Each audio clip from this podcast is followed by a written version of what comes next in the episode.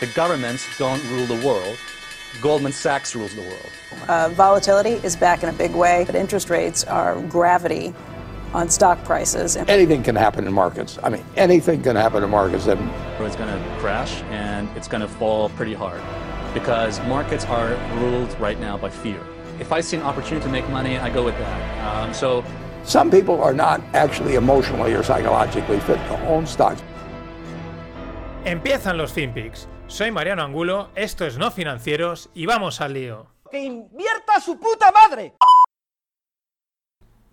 with those early investment dollars. You know, so if you have $300,000 and then you have a million dollars, what you do with those early precious capital resources is you go about systematically trying to eliminate risk. So you pick whatever the, you know, you think the biggest problems are and you try to eliminate them one at a time.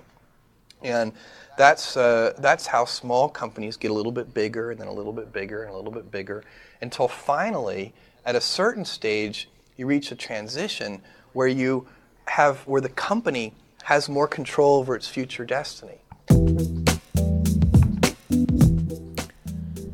¿Qué tal, no financieros? Aquí estamos. Este que oíais es eh, Jeff Bezos haciendo una reflexión muy interesante, ¿no? Porque al final una startup empieza en el. Eh, nace, crece y se desarrolla en el mundo de la incertidumbre, como ayer ponía con Don Draper, in the not knowing y él lo que dice es que conforme vas creciendo y vas eh, captando pasta y recursos, lo que tienes que ir es eliminando riesgos, eliminando riesgos, eliminando riesgos, o sea, tendiendo hacia una certidumbre, que es así como se hacen grandes las empresas.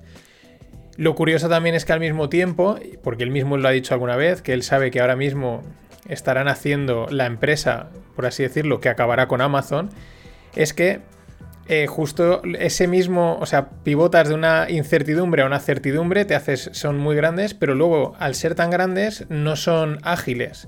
Y te aparece uno pequeño que lo, lo renueva todo, lo hace todo más ágil y acaba contigo. Estas paradojas que tiene la vida.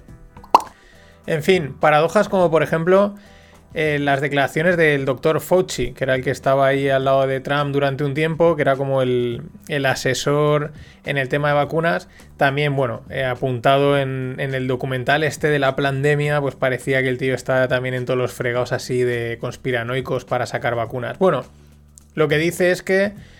Eh, que esto no lo he entendido la verdad muy bien, no, no, sé por qué dice que vale, que la vacuna, que las vacunas estarán muy bien, pero que harán que el COVID sea endémico. Supongo que es porque, bueno, mm, no sé, lo hacen endémico. Eh, yo creo que ya es endémico desde hace un año, porque si no, no estaríamos así. Y, esto pues es endémico hasta que pues lo, ya convivamos con él y no haya ningún problema. Otra cosa que también comenta, que también ha salido, es que estas vacunas eh, las han hecho con una nueva técnica o las van a hacer con una técnica que es eh, como algo sintético, mRNA, mm, yo no tengo ni idea y claro, pues ya si la gente ya es reacia, o podemos ser reacios con lógica a meterte una vacuna desarrollada en tan poco tiempo, y así encima es una técnica nueva, apaga y vámonos. Más cosas. Eh, Asia, ¿no? El año pasado, además por estas fechas, estábamos ahí con el tira y afloja entre Trump y Xi Jinping con el acuerdo comercial Estados Unidos-China y que si sí, que si no, que si sí, que si no. Bien, este fin de semana se va a cerrar el mayor acuerdo comercial del mundo entre 15 naciones de la región Asia-Pacífico. Entre ellas está China y alguna otra de estas grandes y puede que incluso entrase India. Esto es muy interesante porque eh, la parte geopolítica, geoeconómica, siempre es interesante, siempre es curiosa, creo que hay que estar al tanto de ella, pero analizarla es mm, sacar el dedo al aire, ¿no? Y decir, a ver, para acá, porque creo que es extremadamente difícil, ni siquiera los expertos creo que son capaces de realmente... Eh, dilucidar este tipo de acuerdos, eh, qué consecuencias pueden tener para bien o para mal. Y el ejemplo es ese, ¿no? China está en la frontera cascándose con la India, pero al mismo tiempo van a firmar un acuerdo. Entre ese acuerdo Asia-Pacífico, ahora no sé si igual está también Australia, pero también al mismo tiempo creo que China tiene ahora, mm, o sea, tiene bloqueados, hay una movida ahí con las materias primas de Australia bestial, ¿no? Y ese es el juego geopolítico, geoeconómico, ¿no? Que por un lado nos estamos dando de leches, pero por el otro lado estamos firmando acuerdos. Es muy complicado, por eso a veces simplemente hay que quedarse con la noticia e intentar sacar conclusiones me parece siempre difícil. En ese sentido, os recomiendo creo que, bueno, la película que yo he visto, ya lo comenté, que mejor refleja este tipo de juegos bidireccionales o en todas las direcciones es una que se llama Siriana de, de George Clooney.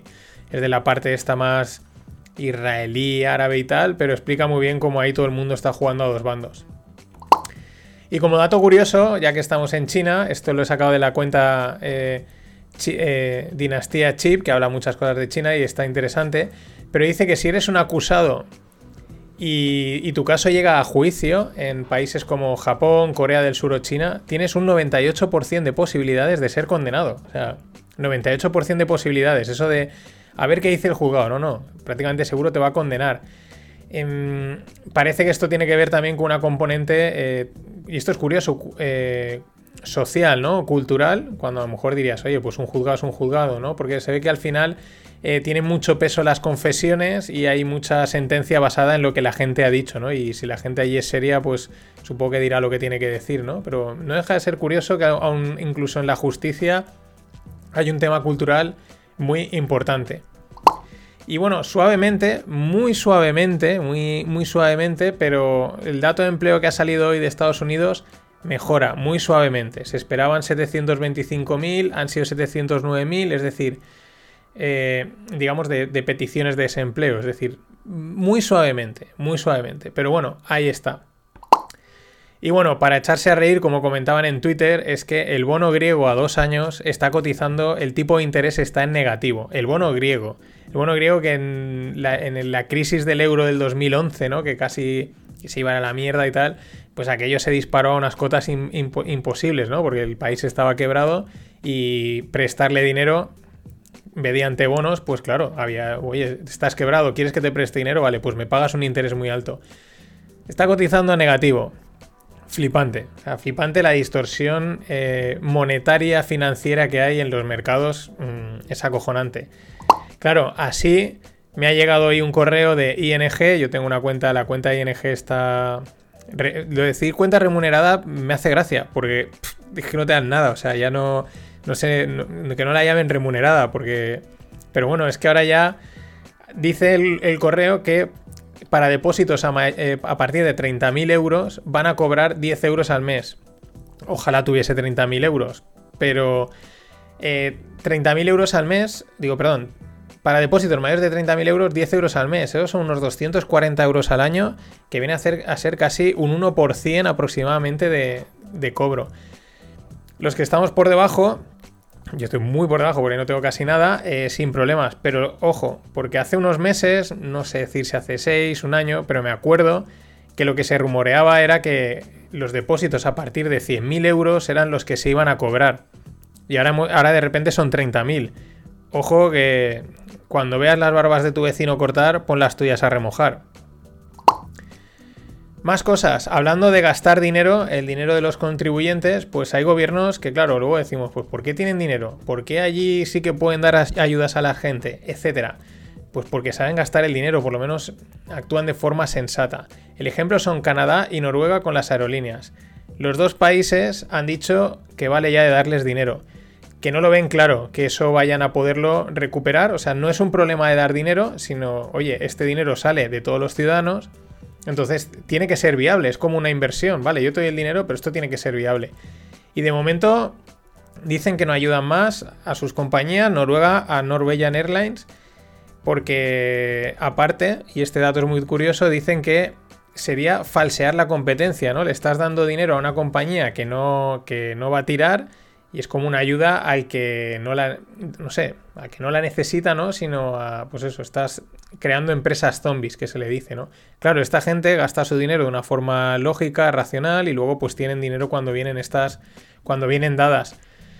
No como aquí, que, no, que, los nuevos presupuestos que se han aprobado, que si ya van a acabar con los recortes, porque lo que se trata es de gastar. O sea, la clave es gastar, de la forma que sea, no importa.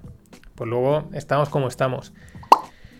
Estamos como estamos, muy triste, pero muy triste. Estaba viendo hoy un artículo de que sacaban fotos del centro de Valencia. Mm, me tengo que. Vivo relativamente cerca, pero me tengo que dar un, paseo o no, porque. Muy triste. O sea, un montón de comercios cerrados, en alquiler, en traspaso, un montón de los demás, de estos que funcionaban siempre. Y. En fin, que hay gente que sí que se está adaptando. Por ejemplo, o porque se lo permiten, claro, son otros países. Por ejemplo, Chipotle, la cadena Chipotle. No sé si habéis estado en Estados Unidos, pero es una cadena de, de comida Tex-Mex, o sea, comida mexicana-americana, porque un mexicano te dirá eso de, de, comida mexicana no tiene nada, los típicos burritos, unos burritos enormes, buenísimos. La historia de Chipotle es curiosa porque era un tío de, creo que de San Diego, de por allí, que dijo, todos los sitios, los burritos que hacen no me gustan, voy a hacer yo burritos. Y acabó teniendo, bueno, un espectáculo de, de, de cadena de, a nivel americano. Bueno, pues Chipotle estrena West Point que va a ser un restaurante eh, solo de delivery, el, totalmente digital, es solo para ir a recoger y entregar pedidos, nada de... Nada, un punto puramente digital. Esto es interesante, creo que pueden ir por ahí los tiros. El cambio puede ser muy brusco, no van a dejar de desaparecer los restaurantes, por favor, que no desaparezcan. Pero esta oleada de quizás puntos de solo recoger comida de delivery o ir a, a, pillarla. Y el otro, que quizás ya habréis oído, que son las Black Kitchens que son sitios donde no están abiertos al público, cocinan y los sirven a través de delivery, ¿no? Sí, de, de Uber, de, no, Uber no, de Globo y de, sí, de Uber, Uber Eats también. Es decir, eh, no sé, porque no las he probado, pero no sé si te lo sirven como marca de Black Kitchen o eh, es como marca, como si fuese el hacendado, ¿no? La hamburguesa de Globo, pues te la dan. Pero están saliendo bastantes proyectos, claro, como no te enteras, porque no están abiertos a la calle, no sabes. Pero están saliendo un huevo. Y en Barcelona, creo que el año pasado comenté, se había vendido alguna empresa de Black Kitchens por 7-8 millones de euros. Y ese puede ser una inercia muy importante, pues mucho consumo en casa, mucho delivery. Mmm, pero bueno, pues habrá que adaptarse a lo que venga. Los que también se adaptan a lo que venga y no se andan con tonterías son los ingleses. Rolls-Royce planea con construir 16 minicentrales nucleares en Reino Unido. Ellos son conscientes de que sí, está muy bien esto de las energías verdes y tal, pero hay una demanda energética que hay que cumplir. Y hay que cumplirla al menor coste posible. Y uno de los menores costes posibles te lo da la central nuclear. Problema que tiene la central nuclear, son muy caras de construir muy muy caras, son complejas, eh, unas inversiones enormes. Entonces estas 16 mini centrales surgen con un, una idea, un modelo que es eh, modular, como construirlas por módulos, de tal manera que más o menos el, el, coste es unas 10 veces menor. O sea, una central nuclear típica, según pone el artículo de la BBC, serían 22 billions y un, una central de este tipo sería unos 2 billions. Eh, evidentemente la, la energía que produce es menor, ¿no? Pero te permite un poco también no concentrar quizás tanto o no hacer un proyecto tan complejo que realmente son muy complejos. Pero bueno, esto es lo que hay. Eh, al final hay que, hay que, suministrar energía. Es verdad que igual aquí en, países como España, pues mmm, el sol, el aire y tal, pero ya veíamos que ahí tiene una parte las energías verdes que no son tan tan verdes como nos venden. Y lo que esta semana, en la newsletter del, del, de la compilación, os dejo, eh, os dejo un vídeo de operando un plátano a distancia con tecnología 5G, con robótica, es espectacular. Y os comento también, porque es que me parece un sector mmm, para estar invertido a largo plazo muy tranquilamente, el de la robótica. En este caso, una empresa china llamada ULS o USL, porque creo que lo he anotado mal, Robotics me da igual la empresa en sí, es más el concepto del sector. que hacen? Exoesqueletos para los trabajadores. Es robótica al final. Y claro, los, la gente que, pues los trabajadores de almacén que cargan eh, obras que tienen que a veces cargar pesos muy fuertes, eso generan problemas de espalda, etcétera. Pues te pones tu exoesqueleto y levantas, vamos, levantas un edificio si te da la gana. Mucho ojo con la tendencia a mí, la de robótica está clara, pero luego aparte esta tendencia de a los seres humanos incorporarnos cosas que nos hagan más fuertes o nos hagan sentir más seguros. Ahí va a haber mucho, mucho negocio. Y por último, lo comentaba hace dos o tres fin de pods, y así es, BMW lanza su SV, que son como los, los subs, que es, no llega a ser todoterreno, es una mezcla entre todoterreno y coche, eh, coche normal, berlina, los su sub iX, nada más y nada menos que para competir con Tesla. Parece que no consigue tanta autonomía, pero lo que decíamos, uf, es que entre comprarme un Tesla y comprarme un BMW, joder, es que la marca tira mucho.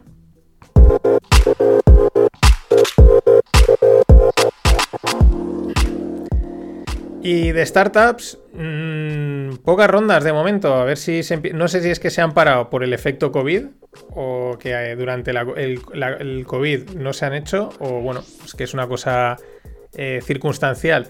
Pero bueno, eh, Spotify adquiere Megaphone. Megaphone, ¿qué es? es una, se ve que es una startup, una empresa que permite monetizar y traquear mejor los podcasts. Evidentemente esto, pues a mí me parece interesante, me toca, me toca directamente, pero es que eh, desde el punto de vista del sector es muy interesante porque cuando te metes en esto del podcast y comparas los servicios que hay, las cosas que hay, comparado con el servicio de vídeo que sería YouTube, dices, esto está en pañales, en pañales, no hay no hay métricas exactas de, mediciones, de escuchas, eh, las formas de monetizar o de incluir publicidad o cosas son una cosa que aún no acaba de funcionar, no acaba de encajar y ahí hay mucho recorrido y Spotify está apostando a muerte por este tipo de contenido. Así que muy interesante. Y en el mundo blockchain, bueno, Bitcoin hoy pasaba de los 16.000, bien, estaba, bueno, si es que pasaba, estaba ahí. Es, la verdad es que desde 2018 no los tocaba el detalle, en el, en el Bull Run, o sea, en la carrera alcista que tuvo en el 2017 espectacular, subió un 1900%. Ahí es nada. Y sin embargo, ahora que también ha tenido un recorrido alcista muy alto, eh, solo ha subido un 125%. Solo, que es una pasada, ¿no? Pero esto también da una idea de que conforme las cosas suben, pues también cada vez cuesta más que suban, ¿no? Lo digo porque eso del millón... Mm, y otro que ha dicho que no lo ve claro es Rey Dalio. Aquí ahora he visto, me imagino ya un montón de bitcoiners que eh, habrán cogido, porque claro, Rey Dalio era muy contra la, o sea, digamos, cash strash y bueno, pero ya me los he visto que ayer cogerían los libros de Principles, que es su libro, y tirándolo a la basura. No, lo que dice Rey Dalio es que él no ve claro que las criptomonedas vayan a, a triunfar de la forma en la que la gente lo dice que van a triunfar. Es decir, él no dice que no vayan a triunfar, pero no como se cacarea, ¿no? Tampoco lo especifica mucho, él apuesta mucho más por el oro, cree que el oro es superior a Bitcoin, yo también lo creo, por mucho que lo digan, por otra serie de cosas, por otras cosas más mm, físicas y místicas que son difíciles de explicar, pero bueno, que bueno, este se sube al carro de los de, pues yo no lo veo tan claro, pero él no dice que no vayan a triunfar, simplemente es que toda la cháchara que cuentan, mm, en pocas palabras, que no. Y por ejemplo, el proyecto de una minería que se llama Blockseer, que está en 2.0. ¿Qué son los mineros? Pues bueno, cómo validar las transacciones en blockchain. Y entonces esta minería lo que va a proponer, su eso de diferencial es eh, censurar transacciones, ¿no? Al final, en teoría, llegan las transacciones y el minero las valida y para adentro, ¿no? Entonces, en teoría no hay censura, pero esto sería un tipo de censura en el que unas transacciones las meto y otras no. Mm, claro, han saltado ya todos. Esto va contra. Esto puede acabar con Bitcoin como el concepto tal y como era, ¿no? Puro, neutro, etcétera, transparente. Pero uno de los fundadores o programadores de Monero, que es una moneda totalmente anónima, dice. Tarde o pronto esto va a ir entrando en Bitcoin, porque al final es compliance. Le van a pedir. Compliance es eh, cumplir con la regulación. ¿Qué le van a pedir? Oye, eh, hay ciertas transacciones, digamos, mercados negros, transacciones ahí oscuras, estas no las puedes meter, no, las dejes hacer. Eh, convergencia pura y dura. En fin, por cierto, esto se, bueno, se acaba el de esta semana, pero hay, hay Rogle. Hay Rogle, a ver, que a ver si os mola. En el fin de poda hablaré de derivados y fondos de inversión, que me ha hecho una pregunta Antonio bastante chula, y os hablaré un poquito del no code, porque, porque sí, ¿por qué no? Pasado buen fin de... Always look on the bright side of life. Always look on the light side of life.